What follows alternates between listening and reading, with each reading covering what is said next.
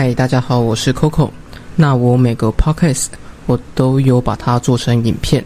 那如果你想要看会动的、有画面的，你也可以去我的 YouTube 频道帮我按赞、订阅、分享，谢谢。你喜欢追剧吗？我想应该没有人会不喜欢吧。像我自己就曾经着迷于《绝命毒师》，无法自拔，更别说《冰与火之歌》那什么烂结局了。然而，不管你是爱看卡通、韩剧，美剧或是电影，这都离不开串流影片公司的影子。但是你知道吗？全球最受欢迎的串流影片公司龙头，它在二十年前仅仅只是一家 DVD 的出租新创公司。然而，它却可以在二十年后拍出像是《纸牌屋》《鱿鱼游戏》《咒》等等这样畅销全球的影视巨作。让曾经的美剧龙头 HBO 和迪士尼都深感威胁，并持续的加重投资。到底它是如何从出租 DVD 的小公司转型成现在的串流影片龙头？又是如何在雇佣员工这块让多家大型企业争相模仿？就让我们继续的看下去。你们知道全世界最自由的政务官在哪里吗？美国？No No No，是在台湾。不信你看。我在进到政务官的体系里面是自由业，是自由业。那我进入政务官之后，基本上它是没有任期的，好，它是根据啊长官的需要，然后我们的能力做最恰如其分的安排，随时可以来，随时可以走。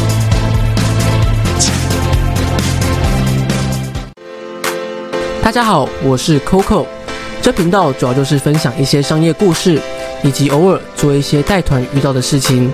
喜欢的话，也请帮忙订阅、分享小铃铛。废话不多说，就让我们进入这期的内容：影视帝国之王 Netflix 的传奇之旅。Netflix 创立于一九九七年的美国。最早，它是靠出租影片起家，后来又靠着自制影集跟串流影音平台，打造了数千亿美金的影视帝国，创造了他的传奇之旅。而提到他的传奇故事，却不得不提到他的创办人李德 ·Hastings。出生于一九六零年的波士顿，家境优渥的他，父亲是有名的律师，曾外祖父更是上个世纪有名的数学天才，而他。从小就走在精英的道路上，念贵族学校，读美国最顶尖的鲍登学院，享受最好的教育和资源。毕业没多久，便加入了和平护卫队，被送往了非洲，在一所高中里当了两年的数学老师。而或许就是因为有这段经历，让他日后的创业成功的埋下伏笔。因为他曾经说过：“当你口袋里只有几块钱的时候。”必须依靠搭便车横越整个非洲时，相较之下，创业就显得不那么可怕了。结束了非洲生涯回国后，Hastings 进入了史丹佛大学深造，并取得了硕士学位。而且在1991年就创立了第一家专门提供工程师除错工具软体的公司，并在1997年以7.5亿美元被收购。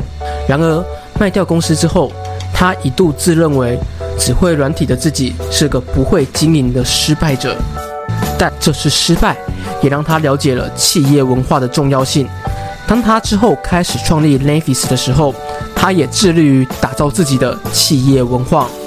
然而，你绝对想象不到 n a v i s 的创立竟然是因为延期归还一部阿波罗十三号的 DVD 而产生的四十九块美元的罚金，因为在那个年代。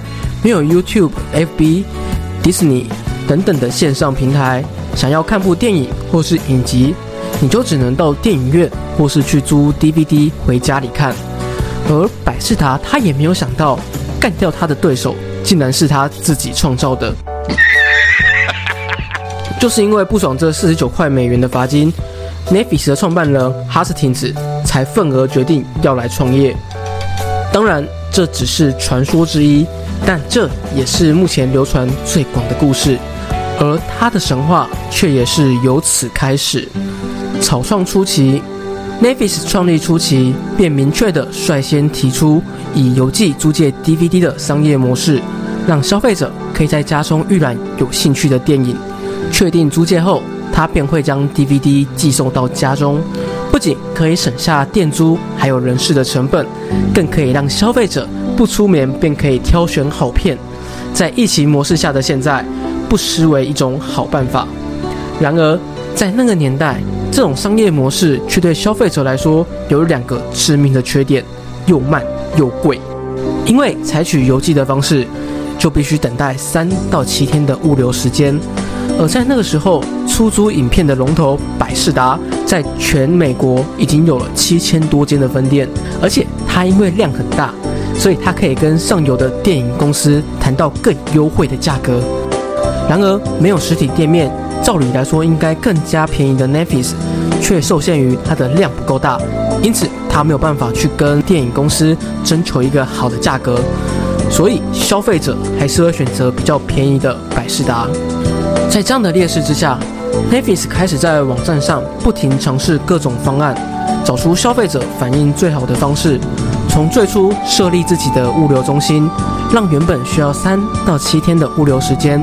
调整成我隔天就可以送到你家，并从单片租借制改成我订阅吃到饱的方式，不仅让他的订单大爆发，网站的业务量更是成长高达三倍以上，并且在后面又由工程师写出影片推荐引擎，帮使用者推荐各种影片，更是受到客户的青睐，让他们的订阅数量节节攀升。但是这跟百事达还是有很大很大的差距。根据统计，当时 Netflix 的用户仅有三十万，亏损却高达五千七百万美金，而百事达却拥有五千万的注册用户，且净利率超过十趴。此时的百事达根本没把那种 Netflix 放在眼里啦，甚至连 Netflix 的创办人建议百事达用五千万美金收购它，但最终百事达还嗤之以鼻，严正拒绝。没想到现在风水轮流转吧。百事达应该后悔死了。然而几年过去了，Netflix 的订阅数也开始逐渐的上扬，突破百万，并开始投资于新兴的串流服务，并加强推荐影片的演算法。也就是在这个时候，Netflix 才逐渐有了现在成功的雏形，并开始真正能威胁到百事达的龙头地位。然而百事达却还处于内斗之中，摇摆于门市跟线上订阅的冲突。导致它的获利节节衰退，而且由于门市的收入持续下滑，终于爆发了财务危机。然而同时，Netflix 订阅户高达了四百二十万，更重要的是，它的市值也正式的超越百事达。由此可以看到出，百事达它的败北其实已在预料之中。然而，没想到百事达在临死之前，竟然又推出了全方位租片方案。它把实体店面跟线上的租片完美的结合在一起，不仅在推出之后的六周内，线上客户直接多了七十五万，夸张的成长速度更是直接翻转了他跟 Netflix 之间的成长比例，让 Netflix 面临前所未有的危机，甚至 Netflix 的执行长 Hastings 都忍不住了，直接过来找百事达执行长见面，希望能彼此合作。然而，情势大好的百事达当然是果断拒绝了。然而，Hastings 也是急了，他来找一次之后，又来找了第二次，希望跟他收购他的线上订阅客户。然而，当然还是被百事达拒之门外。就当我们以为 Netflix 要就此一蹶不振的时候，戏剧性的一幕就出现了，百事达他又爆发了内乱。原本要给执行长七百六十万美元的奖金，被董事会硬生生砍了两百万美金，让他直接跟百事达就此决裂。而百事达在少了这位顶尖的 CEO 之后，找来了小七的前执行长凯斯，但是他提出的策略却跟原本的百事达大相径庭。他不止坚决地反对做线上服务，他更是扬言要把门市打造成娱乐中心，让大家可以边看电影边吃披萨。而这项决定却是百事达兵败的开始，也让 Netflix 借此机会打破僵局，浴火重生，正式取代百事达成为线上影片出租的龙头。而百事达也在二零一零年后正式宣告破产，成为人们历史的回忆。转型期。二零零七年，DVD 的市场缩减了四点五趴，出现十年来第一次的下降。尽管 Netflix 的 DVD 出租业务还是在成长，而且还有持续的收入，但他知道这不会持续很久，所以他就将赌注全部压在了串流媒体上面，开始与 Make 平台合作，让全球一百三十多个国家和区域都可以同时观看。另外，他又以低廉的价格。和美国有线电视签署了一份为期四年的协议，让 Netflix 能够访问超过两千五百部电视节目和电影，让它的订阅数从六百万增加到了两千三百万，而且仅仅用了四年的时间而已。然而后面，美国有线电视也开始意识到了自己的价值，为了寻找更大的利益，他便取消了与 Netflix 的授权协议。导致数以千计的电影在一夜之间从 Netflix 的串流媒体服务中消失，这也让 Netflix 意识到，如果没有做自己的电影或是影集的话，就只能被这些片商牵着鼻子走。巅峰期，二零一三年起，Netflix 就下了一个重要的决定，重新调整公司的定位，而他做的第一步就是把自己打造成电影和电视的制作商。而他的第一部影集《纸牌屋》一推出就热销全球，不仅成为 Netflix 发展的关键转捩点，也让他开始从单纯的技术公司转而变成影片提供商。而后续还有拍摄的《鱿鱼游戏》《咒》等等的影视巨作，更是席卷全球，让他不仅没受疫情的影响，反而趁势冲上云霄。然而，曾有人问他，为什么他敢投资自制影片？毕竟。会不会成功都是未知之数，但是背后的成本却是极为庞大。他却回答：“因为我们用的都是最顶尖的人才、最厉害的精英，我们敢于用业界的最高薪资提供给一位顶尖人才，并给予他全权的信任和权利。而这样的原因就在于2001年一场四十趴的裁员，让他们深刻的体会到。”与其和不胜任的部署合作，花费更多的时间创造出平庸的作品，不如与充满热情且优秀的同事一起合作，来得更有效率且更有成果。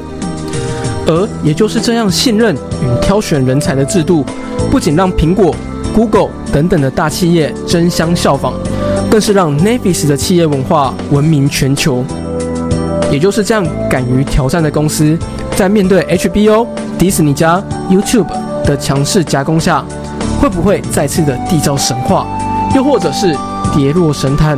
就让我们继续的看下去。以上就是这期的内容，喜欢的朋友也请帮忙订阅、分享小铃铛。我是 Coco，我们下次再见。